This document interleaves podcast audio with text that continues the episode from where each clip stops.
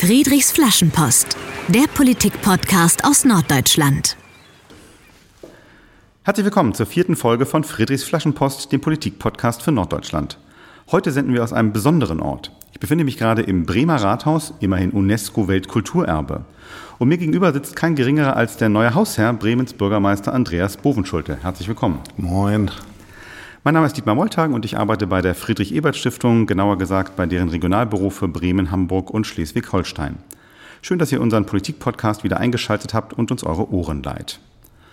Trotz des ehrwürdigen historischen Gebäudes wollen wir heute nicht zurückschauen, sondern vielmehr nach vorn, denn das Thema der Sendung ist Bremens Zukunft, insbesondere in den Bereichen Wirtschaft und Arbeit. Vor wenigen Wochen hat eine neue Regierung die Arbeit hier aufgenommen und was die vorhat, insbesondere ihr Bürgermeister, werden wir gleich diskutieren.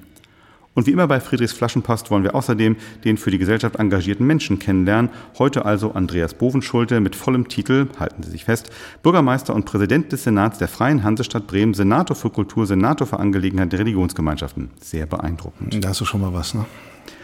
Und äh, wir beginnen wie immer bei jeder Sendung mit einer Erinnerung aus der Schulzeit. Welches Fundstück aus der Schulzeit hast du uns mitgebracht? Ich habe hier den Roman Im Westen nichts Neues okay. von Erich Maria Remarque. Erster ähm, Weltkrieg. Genau, ich habe, hab, äh, das ist ja ein Roman, der die Geschehnisse des Ersten Weltkriegs verarbeitet. Äh, und äh, ich weiß noch, dass ich in der neunten Klasse ein Referat in Deutsch mhm. dazu machen sollte. Und na, zuerst bin ich da so rangegangen und habe gesagt, na gut, das muss man eben machen, das ist eine Hausaufgabe, das ist lästig. Und dann habe ich begonnen, das Buch ernsthaft zu lesen. Und dann hat es mich so mitgenommen mhm. und so gefesselt und hat mich auch emotional so mitgenommen. Ich weiß noch, dass ich beim Referat kaum in der Lage war, die Zitatstellen ohne Tränen in den Augen vorzulesen. Und das hat mich doch politisch sehr beeindruckt. Ich war danach, war danach nicht sofort ein politischer Mensch, ja. aber die Frage Frieden, Krieg, Antimilitarismus ja. und vor allen Dingen auch die Frage, wer ist eigentlich in dem Krieg gestorben? Weil das wird ja in dem Buch auch rausgearbeitet. Wer sind die Soldaten, die sterben und wer sind diejenigen, die in der Heimat sitzen und den Sieg erwarten? Mhm. Das ist ja ein starker Kontrast, äh, der sich durch das ganze Buch zieht. Das hat mich sehr beeindruckt und hat jedenfalls einen wichtigen, wichtigen Baustein äh, ja. geliefert äh, für meine politische Bewusstwerdung. Weil es eher die Normalos waren, die eben vorne an der Front standen und eben dann auch äh ja, gestorben sind in großer Zahl. Genau so ist es. Und wenn man, wenn man die, die Szenen des Buches, wo ja die scheinbare Idylle ganz normaler Leute abgebildet wird, die dann versuchen ja an der Front das normale Leben zu leben und auch rumscherzen ja. und über ihre Zukunft reden und daneben die, die, die grauenvolle Darstellung des Stellungskrieges im Westen und äh, der letzte Satz des Buches, äh, da stirbt dann ja der Protagonist und ja und das hat mich ungeheuer mit, mitgenommen, weil dann eben stand in dem Heeresbericht, ein Tag, der so ruhig war, dass sich der Bericht auf einen einzigen Satz beschränkt, im Westen nichts Neues. Danke äh, für das, dass du das teilst und äh, es zeigt wieder mal, dass man echt in der Schulzeit so bestimmte Prägungen erlebt, ne, die dann auch wirklich einen äh, im weiteren Leben dann wirklich mitbestimmen. Äh, deine Schulzeit war in Saarstedt im Landkreis Hildesheim. Äh, das war die Vergangenheit. Äh, Bremen ist jetzt die Gegenwart. So ist dass, es. dass du Bremen magst, das setzen wir beim Bürgermeister mhm. mal voraus. Deswegen, ich liebe Bremen. Deswegen frage ich gleich etwas, deswegen frage ich gleich etwas spezifischer. Was ist so ganz besonders an Bremen, was, was dir ans Herz gewachsen ist? Ach, Bremen ist einfach eine Stadt. Oder Bremerhaven. Oder Bremerhaven. Aber ich, ich lebe in der Stadt Bremen. Ja. Und äh, das Land, seine beiden Städte sind einfach Städte, die man gern haben muss, weil wenn man hier lebt, wenn man hier ist, wenn man abends, das ist da, wo ich wohne, am Deich steht und auf die andere Weserseite rüber guckt und äh, dann Kaffeesand sieht und äh, sieht, wie die Sonne untergeht. Kaffeesand ist so eine hm. Gaststätte, das ist der Weserstrand und dann geht einem so das Herz auf und auf der linken Seite das Weserstadion und dann guckt man nach rechts und sieht die Silhouette der Stadt und dann denke ich, das gibt keinen anderen Ort äh, auf der Welt, wo ich lieber leben würde. Oh, toll. Und äh, wie, obwohl wir jetzt hier in ein Hörformat sind, so von meinem inneren Auge zumindest gerade diese, dieser Blick, den ich auch äh, kenne, wo ich schon mal war, gerade entstanden, das äh, kann ich verstehen, dass das ein, äh, was Besonderes ist, wenn man, wenn man auf, auf Bremen blickt im wirklich wörtlichen Sinne. Und dann natürlich, wenn ich das sagen darf, das ist natürlich auch biografisch bedingt, Bremen ist natürlich eine Großstadt, aber im Vergleich zu anderen Ländern hat Bremen natürlich auch eine gewisse Kleinheit hm. und Überschaubarkeit. Ich weiß nicht, ob alle den Spitznamen Dorf mit Straßenbahn kennen, der ist ein bisschen übersteigert. Aber für jemanden, der jetzt auch hier studiert hat, diese unglaubliche Erfahrung an so vielen Punkten auch seine Biografie immer wieder zu treffen. Menschen, mhm. mit denen man vor 30 Jahren studiert hat, die in ganz anderer Funktion und wir sind alle grauer und mit weniger Haaren geworden und haben auch mal Funde zugelegt, aber man ist immer noch vertraut. Mhm. Man hat sich vielleicht auch 20 Jahre nicht gesehen oder 25 und dann kommt jemand und sagt, Mann, ich habe dich doch damals gesehen, wie du mit der Gitarre durch die Hörsäle gezogen bist bei der Hochschulpolitik. Und dann kommt man ins Gespräch und diese Form von Vertrautheit, das ist ja auch ein Stück Heimat und das ist Bremen für mich. Da muss ich jetzt mal ganz kurz nachfragen. Wie hast du mit Gitarre äh, Hochschulpolitik in Hörsälen gemacht? Ja, Hochschulpolitik muss man dann ja auch in die Hörsäle reingehen Aha. und sagen, also, liebe Leute, in zwei Tagen oder in zwei Wochen sind Studentenrats- oder Studentinnenratswahlen und bitte geht zur Wahl und mhm. macht von einem Stimmrecht Gebrauch und im Übrigen, wir wollen streiken für eine bessere Hochschulbildung und ja. keine Ahnung gegen Rüstungsforschung. All die Dinge, die man damals äh, zu Recht äh, gemacht hat. Und damit das nicht ganz so langweilig ist, äh, sind wir da mit äh, Gitarre in die Hörsäle gegangen und haben immer noch so ein paar umgetextete Liedchen äh, getrellert oder auch mal zu Weihnachten Weihnachtslieder. Und das fanden die Studierenden ganz gut, weil die haben manche abgestimmt, ob sie uns rausschmeißen oder uns anhören. Und wenn man die Gitarre dabei hatte, dann fiel die Abstimmung jedenfalls vorher immer eindeutig pro Bleiben aus. Manche hätten dann hinterher, glaube ich, anders abgestimmt, nachdem wir gesungen haben, aber das war dann ja zu spät. Also ich kündige schon mal an, jetzt im Moment sehe ich hier keine Gitarre weit und breit. Wenn wir das nächste Mal eine Podcast-Folge mit dir aufnehmen, dann wollen wir natürlich mhm. ein, ein, Lied hören. Lieber nicht für die Hörerinnen und Hörer.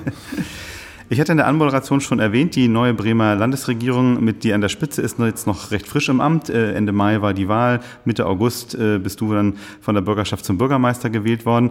So nach den ersten ja, zweieinhalb Monaten gibt es schon so ein erstes Zwischenfazit oder ist noch zu früh dafür? Also, klar, das ist, ein, ist Zeit für ein Zwischenfazit. Allerdings muss man sagen, so viel Zeit ist natürlich noch nicht ins Land gegangen. Mhm, noch keine 100 Tage zu dem Zeitpunkt, wo wir aufnehmen. 100 Tage, genau. Und äh, natürlich ist es so, dass ich sehr zufrieden damit bin, wie die Koalition zusammenhält, mhm. wie wir miteinander umgehen, wie die interne Stimmung ist. Ähm, kommt natürlich in den besten Beziehungen vor uns auch in dieser Koalition, dass man mal unterschiedlicher Auffassung ist und, und manches davon dringt auch nach außen. Aber das kriegen wir eingefangen und äh, diskutieren sehr solidarisch. Ähm, wir haben auch eine Reihe von wichtigen Sachen äh, auf den Weg gebracht. Ähm, wir haben zum Beispiel jetzt äh, unsere Organisationsstrukturen im Bereich des Schulbaus auf Vordermann gebracht und des Kita-Baus, weil wir richtig viel da vor der Brust haben. Wir müssen 18 Schulen neu bauen viele, viele Kindertagesstätten. Weil Bremen wächst. Weil Bremen wächst, weil wir mehr, mehr Schülerinnen und Schüler haben. Wir müssen auch ganz viele Standorte modernisieren, weil wir eine gute Lernumgebung schaffen wollen. Wir müssen ja einiges tun in der Bildung. Und da haben wir jetzt auch die Weichen gestellt, äh, was die organisatorische Abarbeitung angeht. Und das ist natürlich schon äh, ganz positiv. Auf der anderen Seite muss man sagen, ja, wir haben auch ein paar Meldungen reingekriegt äh, die uns aufzeigen, dass es auch schwierig werden wird, weil unsere ohnehin nicht üppigen Finanzen mhm. leiden darunter, dass es doch einige schwierige Meldungen mhm. gab äh, in der letzten Zeit. Jetzt auch die Steuerschätzung, die neueste, die ja auch nicht so üppig ausgefallen okay. ist. Auf so ein paar äh, aktuelle Themen kommen wir gleich noch. Ähm, erstmal nochmal vielleicht äh, die Frage, ähm, Schule ist jetzt und Kita hast du gerade erwähnt. Äh, ist das so das äh, wichtigste Thema, wo, woran du gerade arbeitest oder was, was beschäftigt dich gerade so als Bürgermeister ganz aktuell? Und als Bürgermeister beschäftigt einen natürlich auch, wie hält man die Gesamtkoalition zusammen? Mhm. Wie repräsentiert man die Regierung insgesamt nach außen? Man muss ja dafür sorgen, dass jetzt bei den Themen, die alle auf der, der Tagesordnung stehen, jetzt nicht Einzelne zu sehr nach vorne preschen, sodass man hinterher gar nicht mehr vernünftig Haushaltsberatung führen kann, weil alles schon vorab verfrühstückt ist. Da muss man ja darauf achten, also eine Art Gesamtverantwortung wahrnehmen. Ähm, aber natürlich das Bildungsthema ist ein mhm. ganz zentrales, weil es ja auch für Bremen so einen zentralen Stellenwert hat. Äh, die verschiedenen Tests, die dazu angestellt werden, die zeigen ja auf, dass Bremen da großen Nachholbedarf hat. Äh, das hängt zum einen mit der besonderen Sozialstruktur Bremer Schülerinnen und Schüler auch zusammen. Äh, da sind die Bedingungen ganz andere als zum Beispiel in Bayern oder selbst in Hamburg. Da, da, da sind, sind, die, sind die Unterschiede markant.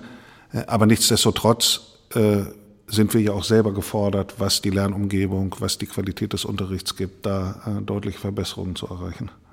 Danke, dass du das schon deutlich machst, so wie so ein, wo ein erster Schwerpunkt der, der neuen Regierung sein wird. Wir dürfen diesen Podcast in deinem Arbeitszimmer aufzeichnen. Also ich sitze gerade hier im mhm. Arbeitszimmer des äh, Bremer Bürgermeisters. Es ist ein äh, großer, hoher Raum. Äh, man sieht, dass es ein, ein altes, ehrwürdiges Gebäude ist. Und ich finde das Bild hinter deinem Schreibtisch ganz spannend. Das möchte, muss ich mal kurz für unsere Hörerinnen und Hörer beschreiben. Es ist so eine Zusammenstellung aus verschiedenen Fotos von, von Bauarbeiten, von Baustellen. Da, so Kabel sieht man, man sieht auch Hände in, in Handschuhen, die, die gerade was anpacken. Also eine Schubkarre mit, mit Schutt drauf. Hast du das da hingehängt oder hängt das schon immer her? Das kommt noch von meinem Vorgänger, das okay. kommt noch von Carsten Sieling. Und ich habe mir überlegt, wir müssten das jetzt eigentlich immer, je nachdem, wie viele Dinge wir umsetzen, müsste man den Bautfortschritt an dem Bild anzeigen. Also dann immer ein neues Bild aufhängen, wo dann so langsam die Mauer verputzt ist und ja. die Kabel dann richtig verlegt sind. Das hat sich allerdings doch als aufwendig äh, herausgestellt, diese Idee. Und der Künstler war auch nicht so ganz damit ah, okay. einverstanden, dass das Bild immer verstehen. umgemalt wird. Ähm, aber ja, möglicherweise hat es einen gewissen symbolischen Wert für die, für die, für den, die produktive Kraft und die schöpferische, allerdings auch natürlich auch noch das Unfertige äh, der neuen Regierung hm. liegt ja auch auf der Hand. Wir stehen ja erst am Anfang der vier Jahre. Ja, fand ich, ähm, ist ein gutes Bild, wenn man mhm. gerade loslegen will, was zu verändern.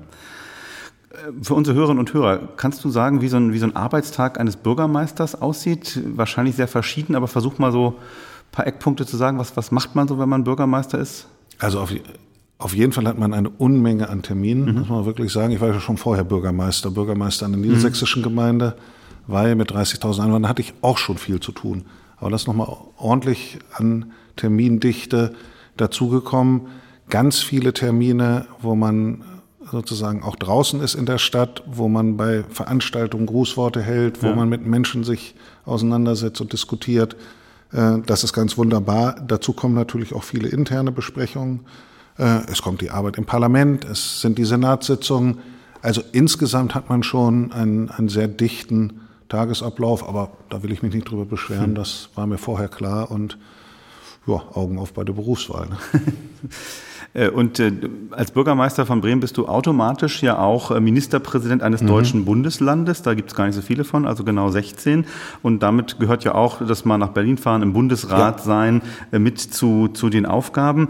Ähm, da habe ich mich gefragt, ist das, wie ist eigentlich so die, die Zusammenarbeit unter den 16 Ministerpräsidentinnen und Ministerpräsidenten? Die sind jetzt ja mittlerweile aus sehr vielen verschiedenen Parteien, natürlich logischerweise sehr vielen verschiedenen Regionen. Gibt es da so ein, sowas wie, wie, wie Team Spirit und Kooperationsgeist? Ja, nun bin ich da ja noch äh, der Neuling in dem Bereich und beginne gerade erst äh, die Kolleginnen und Kollegen kennenzulernen. Zu einigen habe ich natürlich schon vorher ja. intensivere Kontakte gehabt, insbesondere auf der SPD-Seite, insbesondere zum Beispiel zu Stefan Weil. Ja. Da war ja mein Ministerpräsident, als ich Bürgermeister in Weihe war. Ja. Jetzt sind wir äh, Kollegen und äh, haben aber schon seit Jahren ein, ein sehr enges und gutes Verhältnis. Zu den anderen Kolleginnen und Kollegen entwickelt sich das und ich muss mal ganz ehrlich sagen, ich war richtig überrascht, bei der Ministerpräsidentenkonferenz jetzt, bei meiner ersten ja. in Bayern, Schloss Elmau, doch wie, sage ich mal, locker und entspannt okay. das Klima war unter den Ministerpräsidenten und Ministerpräsidenten. So da wird schon, da wird schon auch knackig diskutiert.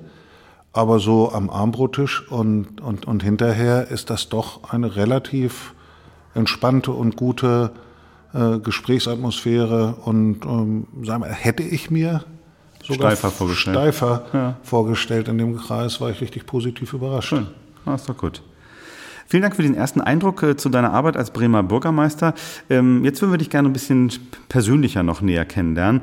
Und wir beginnen dabei mit dem Spiel, das jeder Gast von Friedrichs Flaschenpost mhm. äh, spielen muss. Äh, das Entweder-Oder-Spiel Friedrich fragt. Ich stelle jetzt hintereinander zehn Fragen und du antwortest ganz spontan, okay? Mhm. Auf dem Teller, Fisch oder Fleisch? Fisch. Wenn du liest, lieber einen Roman oder lieber ein Sachbuch? Roman. Als Reiseziel, lieber nach Skandinavien oder ans Mittelmeer? Mittelmeer. Im Kino lieber Action oder Romantik? Action. Wen äh, möchtest du lieber zum Abendessen treffen? Otto Rehagel oder Florian Kohlfeld? Hm, Florian Kohlfeld. Sportler zum selbermachen, Fußball oder Schwimmen? Schwimmen. Ernsthaft? Oder mhm. ich habe ja nur zwei so Auswahl mhm, ja, schwimmen. Äh, lieber ehrlich sein oder lieber erfolgreich sein? Ähm, beides. Was sagen Freunde über dich? Spontan oder überlegt? Spontan. Und mein Pressesprecher sagt zu spontan. Der sitzt hier im Raum übrigens. Äh, wenn du es dir aussuchen kannst, lieber zehn Minuten Redezeit im Deutschen Bundestag oder in einer großen TV-Show? Da würde ich auch wieder sagen beides, aber ich gehe jetzt mal davon aus, dass die zehn Minuten Redezeit im Bundestag zur besten Sendezeit übertragen werden, sodass ich das beides miteinander vereinbaren kann. Schlaue Antwort. Äh, wo, wo, verbringst du mehr Zeit im Internet? Auf Facebook oder auf Spiegel Online? Äh, ich würde sagen Facebook. Aber knapp. Aber knapp. Aber immer nur, wenn ich natürlich selber Dinge produziere und schreibe, wegweisende, an denen sich dann die Menschen orientieren können. Und Alle. Ganz, ganz, ganz, ganz, wichtige Beiträge zum politischen Diskurs und zur Wahrheitsfindung und so. Dafür ist Facebook berühmt, soweit Dafür ist Facebook berühmt. Insbesondere meine Beiträge sind dafür berühmt. Das, äh, naja, berühmt vielleicht nicht, aber auch nicht berüchtigt. Aber, aber es könnte so sein, dass es irgendwann so ist. Das Danke, das war Friedrich fragt und ein erster Eindruck, äh, was äh, Andreas Bovenschulte auch so privat umtreibt. Ähm, also äh, bei Rehagel versus Kohlfeld, also ehemaliger Werder Bremen Trainer oder aktueller Werder Bremen Trainer für die Hörerinnen und Hörer, die nicht aus Bremen sind. Heißt das, du bist so jemand, der nicht so sehr auf die Vergangenheit schaut, sondern lieber in der Gegenwart mit Doch, Leuten ich bin redet? ein schrecklich, schrecklich sentimentaler Mensch. Eigentlich hänge ich immer in der Vergangenheit rum und sage dann auch mit Freunden über die guten alten Zeiten reden und früher war alles besser. Ich merke nur dann schnell, wenn man das tut, äh, dass es das nicht stimmt, weil dann denke ich, Donnerwetter, wenn das jetzt noch mal früher wäre und ich müsste noch mal das mhm. Studium machen und noch mal die Prüfung und Doktorarbeit schreiben und dann habe ich gedacht, ah, nee, nee, nee, früher war gut, dass es jetzt so ist und deshalb natürlich optimistisch der dem Morgenrot entgegen und der Zukunft zugewandt. Wie könnte das anders sein? Äh, du hast schon erwähnt, äh, dass du in der SPD bist, äh, gleiche Partei wie zum Beispiel Stefan Weil. Und wie, wie kam das eigentlich? Wie und warum bist du mal zur SPD gekommen? Also ich hatte natürlich eine starke familiäre Prägung. Mhm. Mein Vater war, war schon immer Sozi und ähm, das hat mich schon beeinflusst, beeindruckt. Ich weiß noch, wenn da, der war auch im Gemeinderat, wenn dann die die Herren, es waren überwiegend Herren, dann mal bei den Geburtstagen gesessen haben und politisiert haben. Und das hat mich schon so im Alter von 10, 11, 12 interessiert. Da habe ich nicht so viel verstanden, aber ja. zuzuhören hat mich fasziniert. Und dann habe ich mich relativ früh tatsächlich auch für Politik interessiert äh, und habe dann, was man so macht, Schülerzeitung äh, gemacht und äh, verschiedene andere Sachen. Ähm, nicht so richtig in der Schülervertretung, äh, mhm. ehrlicherweise, sondern mehr bei der Schülerzeitung. Und ähm, dann bin ich 1984 mit 18, 19 mhm. bin ich dann eingetreten.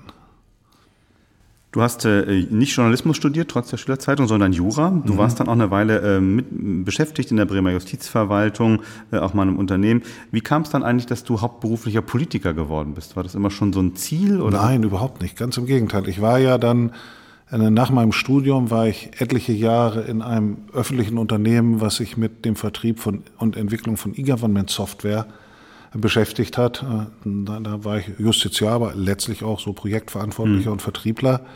Da habe ich gesagt, okay, das muss man vielleicht noch was anderes machen. War dann tatsächlich beim Senator für Justiz, für Verfassungsrecht und materielle Rechtsprüfung ja. für so spannende Dinge äh, tätig und habe dann aber gedacht, das ist mir dann auch zu wieder zu wenig praktisch und bin dann ja in die niedersächsische Kommunalverwaltung ja. gewechselt als äh, sozusagen Vizeverwaltungschef äh, der Gemeinde Weihe, bei der ich dann später Bürgermeister war. Und in diese Zeit fiel dann die etwas überraschende Diskussion und Anfrage, ob ich für den Landesvorsitz der SPD kandidieren könnte. Deshalb überraschend, weil vorher meine höchste Position, die ich je hatte, Ortsvereinsvorsitzender war. Okay. Was also ich war nie im Kreis, der SPD, ne, was das kleinste was ist. das kleinste, kleinste ist. Ich war nie im Kreis oder Unterbezirksvorstand, was ja. da drüber ist, geschweige denn in einem Bezirks- oder Landesvorstand, sondern so. Und das war schon überraschend. Und da habe ich mich drauf eingelassen. Und dann habe ich das äh, sozusagen gemacht, äh, einige Jahre als Landesvorsitzender und bin dann äh, allerdings wieder im Prinzip in die niedersächsische ja. äh, Region zurückgegangen und habe als Bürgermeister in Weihe kandidiert, was nicht so richtig Berufspolitiker ist, weil man doch da ganz stark Verwaltungsmensch auch ist. Okay. Aber es ist ein Hauptamt, ne? Es ist ein Hauptamt äh, und hat natürlich auch eine politische Funktion, aber in, in einer Gemeinde dieser Größenordnung noch eine starke also nicht umsonst werden da die Bürgermeister Hauptverwaltungsbeamte genannt. Okay. Ein wunderbarer, sexy Titel, Hauptverwaltungsbeamter. Und, äh, schreibt man gerne auf die Visitenkarte. Genau, schreibt man gerne drauf. Aber so ein bisschen ist da was dran. Man ist ja. doch auch stark da noch Verwaltungsmensch. Ich habe ein Porträt über dich äh, auf Radio Bremen gelesen, da hieß es, eigentlich wollte er Rockstar werden. Äh, die, die Gitarre kam jetzt gerade vorhin schon, das wollen wir jetzt natürlich einen Ticken genauer äh, wissen. Wie ist das mit Rockmusik und dir? Ja, also ich mag Musik sehr gern, alle Arten von Musik, E-Musik, U-Musik, äh, Rock. Eigentlich ja, also wenn es noch genauer spezifizieren würde, bin ich sogar eher in anderen Genres zu Hause, Ska, okay. Punk, vielleicht auch Hip-Hop.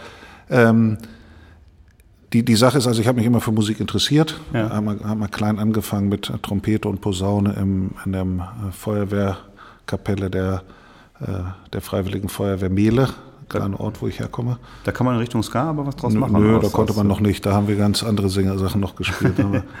ja, Märsche und Polka und so weiter. Aber es, es war okay. jedenfalls eine Heranführung an, an Musik. Und dann ähm, habe ich lange Jahre Tanzmusik gemacht richtig auf Hochzeiten und Schützenfesten und daneben dann so kleine eigene Bands gehabt, ähm, die auf so nette Namen wie Betonrock oder Exzess im Nachtexpress oder Fusch am Bau hörten. Und Kann man das noch irgendwo hören? Nee, zum Glück nicht. Das, äh, ich habe noch, Internet, ich ne? hab noch Aufnahmen bei mir zu Hause, aber die ich, ich sehe schon, wir haben einiges zu tun in der nächsten Folge. Genau, und, und ich habe natürlich dann aber gedacht, und das ist doch so, ab einem, in einem gewissen Alter habe ich gedacht, Mensch, wenn du richtig toll spielen könntest ja. und dann mit der Musik was machen könntest, habe aber schnell gemerkt, da fehlt es am Talent. Ja. Was geblieben ist, ist die große Freude.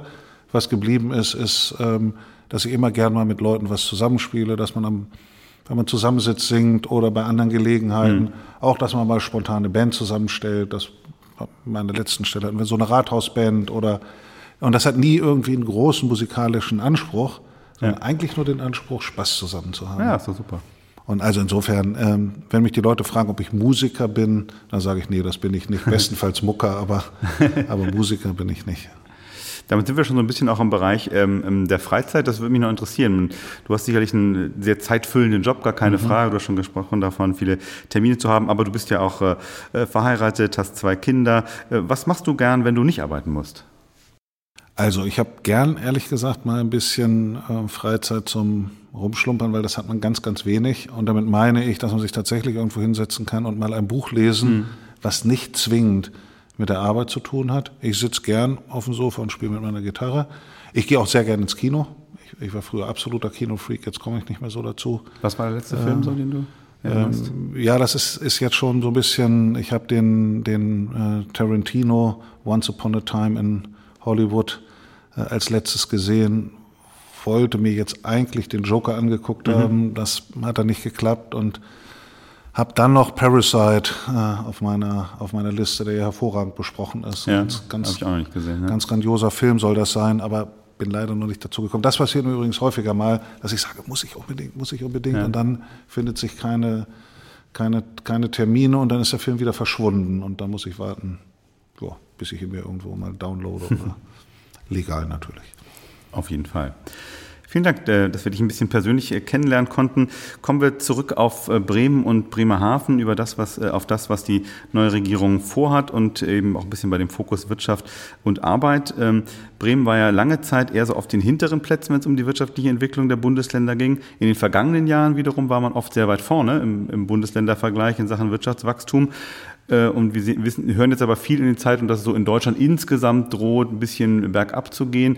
Kann man da in Bremen was machen, um sozusagen diesen positiven Trend der letzten Jahre fortzuführen, auch wenn es vielleicht bundesweit äh, die Zeichen nicht mehr ganz so glorreich sind? Mhm. Also erstmal hast du natürlich recht, es gab richtig einen positiven Trend in den letzten Jahren in Bremen und Bremerhaven. Da ist in ganz großem Umfang Beschäftigung dazugekommen. Da haben wir jetzt auch einen äh, Rekordhoch erreicht gehabt in beiden Städten. Das ist natürlich sehr positiv und ich will auch nochmal betonen, dass es nicht nur in, sage ich mal, traditionellen Branchen, sondern auch in so einer Zukunftsbranche wie der Raumfahrtindustrie, Luft- und Raumfahrt, wo Bremen bundesweit, in manchen Bereichen auch europaweit führend ist, noch vor München, so viel Ehrlichkeit muss sein. Und äh, da hat sich richtig viel getan. Auf der anderen Seite stimmt es auch, dass äh, dunkle Wolken am Konjunkturhimmel aufziehen. Äh, und dass das Bremen natürlich betrifft. Wir merken das schon. Unsere Wirtschaft ist im ersten Halbjahr dieses Jahres leicht geschrumpft. Äh, und ähm, wir kriegen auch Warnsignale rein, dass manche Probleme, dass manche Unternehmen Probleme haben. Hm. Und da müssen wir jetzt drauf reagieren. Da können wir jetzt nicht den Kopf in den Sand stecken. Und wie kann man darauf reagieren? In manchen Bereichen ist der Bund gefordert, ganz klar, wenn es zum Beispiel um Unterstützung für die Stahlindustrie mhm. geht. Äh, das ist eine bundesweite Initiative. In anderen Bereichen, da müssen wir die Rahmenbedingungen dafür schaffen, dass jetzt schnell und ordentlich investiert werden kann, weil das ist das beste Mittel gegen einen konjunkturellen Abschwung. Du hast das Thema Stahl schon angesprochen, da wollte ich gerne nachfragen. Also hier gab es jetzt Nachrichten aus Bremen, dass der Stahlhersteller ArcelorMittal Kurzarbeit plant und du hast daraufhin äh, eben staatliche Unterstützung für die Stahlindustrie gefordert. Was ist danach passiert, nachdem du das gesagt hast? Gab es da schon eine Antwort? Also die, die, die Lage der Stahlindustrie ist ja verzwickt. Ähm, die ist ja eine Zukunftstechnologie, die wir mhm. brauchen, auch für den ökologischen Umbau der Industriegesellschaft. Und auf der anderen Seite steht die Stahlindustrie unter Druck. Zum einen durch konjunkturelle Entwicklung, zum anderen aber auch strukturell, indem wir ganz viel, sage ich mal, äh, sozial und ökologisch nicht gerade zu guten Bedingungen produzierten Stahl haben, der importiert wird. Ja. Und wenn wir in dieser Situation unsere Stahlindustrie fit machen wollen für die Zukunft, brauchen wir verschiedene Dinge. Wir müssen uns erstens die Importquoten angucken und sagen, äh, brauchen wir wirklich so viel Importstahl oder kann das nicht auch gesenkt werden? Wir müssen zweitens gucken, dass wir sowas wie eine grüne Grenzabgabe einführen, nämlich, dass wir sagen, wir sind ja gern für Wettbewerb, auch im Stahlbereich, aber da muss es unter gleichen Bedingungen stattfinden. Und wenn bestimmter Stahl sehr aufwendig mit viel CO2-Ausstoß produziert wird und europäischer Stahl entsprechende Zertifikate im Emissionshandel erwerben muss, dann braucht man auch Grenzmechanismen, Abgabemechanismen, die dann einen fairen Wettbewerb sicherstellen. Ja. Und das dritte Element ist, wenn wir die Stahlindustrie fit machen wollen, und man muss ja mal sehen, wie wichtig das ist, die ökologisch fit zu machen. In Bremen hat das Stahlwerk einen Anteil von 50 Prozent ungefähr am gesamten CO2-Ausstoß des Landes. Dann wird das sehr wahrscheinlich nicht schnell genug gehen, wenn wir da nicht auch aus öffentlichen Mitteln Unterstützung leisten. Das war meine Idee oder das, was ich gesagt habe, ja. Nationaler Zukunftsfonds für die Stahlindustrie. Zum Glück ist das nicht nur eine Bremer Position, sondern es gab äh, da auch eine intensive Diskussion auf der letzten Ministerpräsidentenkonferenz. Ja. Und wir haben uns da tatsächlich äh, auf Eckpunkte für die Bewahrung einer sozialen und ökologischen Stahlproduktion in Deutschland, in Deutschland und Europa verständigen können. Und das war richtig gut. Mhm. Du hast jetzt schon einige Punkte angesprochen zum Thema ökologischer Umbau der Wirtschaft. Das ist ja was, was uns im Moment in der Debatte intensiv beschäftigt. Ne? Stichwort äh, Kampf dem äh, Klimawandel, Fridays for Future und so weiter. Kann Bremen da auch so ein bisschen Vorreiter sein, wenn sich ohnehin bestimmte Veränderungsprozesse in der Bremer Wirtschaft gerade vollziehen? Naja, ähm, wir haben, das habe ich ja schon gesagt, insofern äh, schon zwingend eine Vorreiterfunktion, weil wir ein Stahlwerk haben, was schon 50 Prozent der gesamten CO2, des gesamten CO2-Ausstoßes äh, des Landes Bremen ausmacht. Das Problem ist immer, wie kriegen wir das hin, da die entscheidenden Schritte zu gehen und schnell zu gehen, ohne gleichzeitig sozusagen die Wettbewerbsfähigkeit und äh, den Standort Klar, ja. Bremen in Frage zu stellen, gerade wenn man nur begrenzte öffentliche Mittel hat. Und das muss man einfach zusammendenken. Es nützt ja nichts zum Beispiel, wenn man sagt, ach komm, lass uns richtig harte Auflagen für die Stahlindustrie zu machen, machen, dann geht die in die Knie und dann hat man Importstahl, der noch mehr CO2 äh, reich ist und äh, ökologisch nichts gewonnen. Nichts gewonnen, ökologisch ja. so. Und das kann man natürlich auf alle möglichen Bereiche übertragen. Also die Herausforderung ist, konsequente Schritte zu gehen und gleichzeitig trotzdem auch die wirtschaftlichen und sozialen Rahmenbedingungen zu beachten. Das ist nicht so einfach. Mhm. Wir wollten ja auch ein bisschen über das Thema Arbeit sprechen und äh, die zunehmende Spaltung zwischen Arm und Reich ist ein Thema, das viele Menschen umtreibt. Auch für Bremen gilt, dass trotz dieses Aufschwungs der letzten Jahre es natürlich auch hier nach wie vor Menschen gibt, die arbeitslos sind, die in Armut leben. Was äh, hat der neue Senat in der Richtung vor? Mhm. Also da muss man ja sehen, bestimmte Bedingungen können wir kontrollieren, weil es im öffentlichen Bereich ist.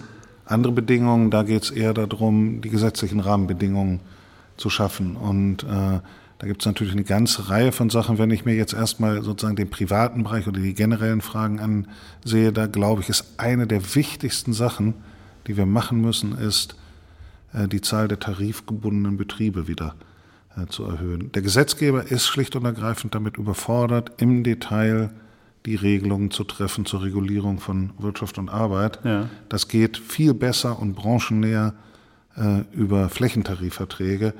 Aber was wir beobachten in den letzten 30 Jahren ist eine fortschreitende Erosion des Flächentarifvertrags. Mittlerweile sind in Bremen nur noch 17 Prozent der Betriebe tarifgebunden, noch 50 Prozent der Beschäftigten mhm. ungefähr, weil natürlich vor allem Großbetriebe äh, entsprechend tarifgebunden sind. Aber das ist eine dramatische Entwicklung und ein kontinuierlicher Rückgang. Ja. Und wenn man sich die, die Untersuchungen anguckt, dann stellt man fest, in tarifgebundenen äh, Betrieben wird für, für, die vergleichbare Arbeit besser bezahlt. Es gibt weniger Befristungen. Das, die, die Lohnungleichheit zwischen Männern und Frauen ist geringer und, und, und. Mhm. Also alles Sachen, die man gar nicht nur über Gesetz, auch, aber nicht nur über gesetzgeberisches Handeln angehen kann. Und da stellt sich die Frage, wie können wir eigentlich die Tarifbindung erhöhen? Ja. Das ist natürlich in erster Linie Sache der Gewerkschaften. Aber in den letzten 30 Jahren ist ja auch die Organisationsgrad der Gewerkschaften dramatisch zurückgegangen. Mhm. Und insbesondere im Dienstleistungsbereich haben die ja kaum soziale Mächtigkeit und Durchsetzungsfähigkeit. Und als Bremer Senat gibt es da Ansatzpunkte? Ja, genau. Und, und, und, und, es gibt zwei Ansatzpunkte. Der eine ist der alte äh, Ansatzpunkt, Tarifverträge in bestimmten Branchen für allgemeinverbindlich ja. zu erklären. Das sieht ja das Tarifvertragsgesetz vor. Das ist bloß nicht so einfach. Da müssen sich Arbeitnehmer und Arbeitgeber einigen. Äh, und, äh, und, und häufig gelingt es noch, die Branchenarbeitgeber dafür zu gewinnen. Aber die Spitzenverbände der Arbeitgeber sind dann oftmals stickhaarig. Und deshalb haben wir viel zu wenig einen Fall, wo Bremen jetzt Vorreiter war, im letzten Jahr nämlich eine, Einver eine Allgemeinverbindlichkeit im Bereich des Hotel- und Gaststättengewerbes. Ja. Da war gerade auch der Arbeitgeberverband, die HOGA, sehr dafür, das zu machen. Ja. Nicht nur Beschäftigten, weil die gesagt haben, wir wollen unsere Betriebe, die gut bezahlen und vernünftige Arbeitsbedingungen haben, die wollen wir auch schützen. Und da wollen wir auch gleiche Wettbewerbsbedingungen haben. Schönes Beispiel, dass es tatsächlich auch geht, ne? dass man in diesem Bereich auch wirklich politisch was machen kann und dann Verbesserungen für Arbeitnehmerinnen und Arbeitnehmer herstellt. Ich möchte auf einen anderen Aspekt eingehen. Ähm, du hast äh, in einem Interview gesagt, äh, dass die SPD immer dann stark äh, gewesen ist, wenn sie nah bei den Menschen und präsent in den Quartieren war, also dezentral unterwegs ist im Gespräch mit Menschen. Ähm, was darf man diesbezüglich vom Bürgermeister Andreas Bovenschulte von dir auch ganz persönlich erwarten? Hm. Also erstmal ist das richtig. Ähm, ich glaube, eins der Probleme im, im, im gegenwärtigen politischen Systemdiskurs ist, dass die Menschen sagen, wir hier unten, ihr da oben, eine weitgehende Entfremdung oder jedenfalls Tendenzen zur Entfremdung zwischen Menschen und Politik. Politik erscheint vielen Leuten sehr fern und distanziert. Ja. Und wenn man das durchbrechen will, dann hat das natürlich zum einen mit Inhalten zu tun, aber zum anderen auch, ob man auf die Leute zugeht, mit ihnen richtig spricht, in einer verständlichen Sprache spricht oder ob man da eine Distanz aufbaut. Und ich habe mir vorgenommen, das, was ich auch in meinem vorherigen Job gemacht habe, zu versuchen, auf die Leute zuzugehen, in die Quartiere reinzugehen, ganz viele Bürgergespräche zu haben, die Wirklichkeit mir nicht nur aus den Akten präsentieren zu lassen, sondern sie mir auch vor Ort anzugucken. Und mein Eindruck ist, dass das vernünftig ist. Das kommt bei den Menschen, glaube ich, an, aber vor allen Dingen gibt es auch mir die Möglichkeit zu erfahren, was, was brennt wirklich unter den Nägeln hm. und wo druckt der Schuh wirklich. Ja das ist gar nicht schlecht, wenn man das äh, vor Ort erfährt und nicht nur glaubt, das aus irgendwelchen Studien und Akten entnehmen zu können. Hast, hast, du ein Beispiel von so einem Bürgergespräch jetzt aus der letzten Zeit, wo du sagst, Mensch, da hast du was, was Neues gelernt, was mitgenommen, was jetzt auch dich politisch beschäftigt? Ja, man denkt ja häufig, wenn, man, wenn, wenn Leute von Vermüllung sprechen hm. und sagen, ach ja, das Müll, das ist ein Problem, dann denkt man, na ja, gut, Vermüllung und, und, und manchmal denkt man, ach, man, kann's, man kann ein Problem auch aufblasen und, und so. Und wenn man dann aber vor Ort Problematiken wirklich sieht und in den, in den Diskussionen immer wieder darauf hingewiesen wird und konkrete Beispiele dafür gemacht werden, dann merkt man, ja, da ist wirklich was dran. Da muss man was machen. Das ist nicht nur so eine abstrakte Einsicht, ja. sondern ganz konkrete. Ich sage aber auch ein anderes Beispiel, ein positives. Wenn man in Quartieren ist, die richtig viele Probleme haben, und da sind Initiativen, die wir fördern, ähm, und die machen Kinderbetreuung, die machen Mittagstisch, die machen Nachbarschaftstreff und all diese Dinge. Und man kriegt mit, obwohl die Probleme, die grundsätzlichen Arbeitslosigkeit und Bildungsferne und Armut, obwohl die ganz groß sind, welche, welche, wie, diese Initiative, wie diese Initiativen es schaffen, eine positive Stimmung in dem Ortsteil, in dem Quartier trotzdem zu erzeugen. Ja. Dann geht man in die nächste Diskussion, wo gesagt wird, oh, können wir uns diesen ganzen Sozialklimbim leisten und brauchen wir das wirklich ja. und können wir das nicht anders machen. Da geht man ganz anders rein, weil man sagt, nein, wenn wir die nicht hätten, obwohl die auch für sich genommen die Nachbarschaftstreffs und die Mittagstische das Problem nicht grundlegend lösen können, aber sie sind doch die Grundlage dafür, den Optimismus und den Zukunftswillen in den Bereichen zu unterstützen die brauchen wir unbedingt. Und das ist eine Erfahrung aus solchen Gesprächen, die ist auch wieder viel unmittelbarer, als dass man sich in einer Vorlage äh, etwas durchliest zur sozialen Quartiersarbeit XY und dann kommen folgen äh, zehn Seiten im besten Bürokratendeutsch. Das wäre dann trockener. Das wäre dann trockener.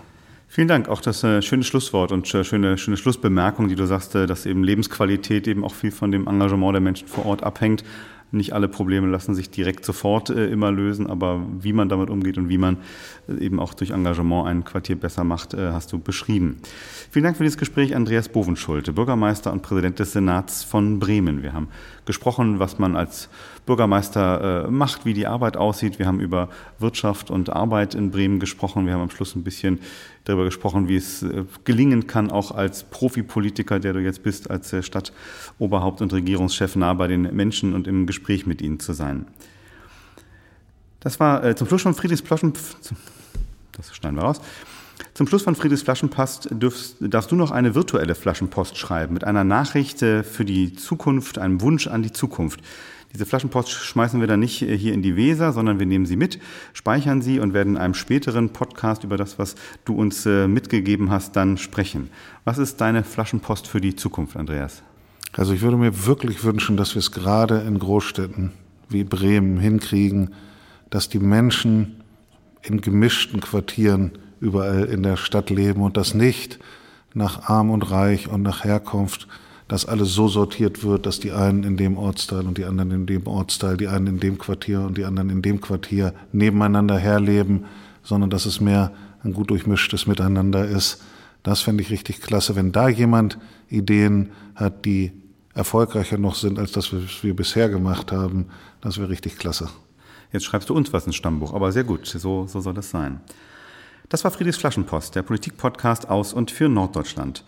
Heute haben wir erstmals aus Bremen gesendet und das gleich mit dem Bremer Bürgermeister. Es verabschieden sich Andreas Bofenschulter und Dietmar Molltagen von der Friedrich-Ebert-Stiftung. Schalten Sie gerne in zwei Wochen wieder ein. Schreiben, schreib uns zwischendurch, was du von dieser Folge hältst oder was wir mal bei Friedrichs Flaschenpost diskutieren sollten. Zum Beispiel, wie man in Quartieren gut zusammenleben kann, was Andreas Bovenschulte gerade gesagt hat. Bis dahin macht es gut, engagiert euch, denn genau wie in Bremen und Bremerhaven brauchen wir in jeder Stadt aktive Demokratinnen und Demokraten. Friedrichs Flaschenpost, der Politik-Podcast aus Norddeutschland.